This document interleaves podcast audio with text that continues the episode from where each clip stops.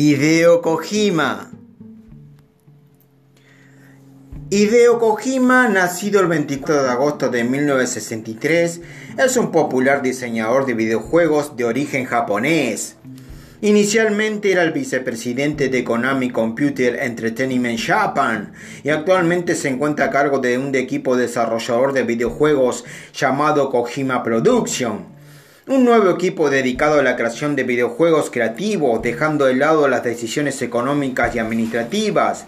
Hideo Kojima es el creador y director de varios videojuegos exitosos, incluyendo las franquicias como Metal Gear, Snatcher, Policenauts. También ha producido videojuegos como Some of the Eder y Boktai. Hideo Kojima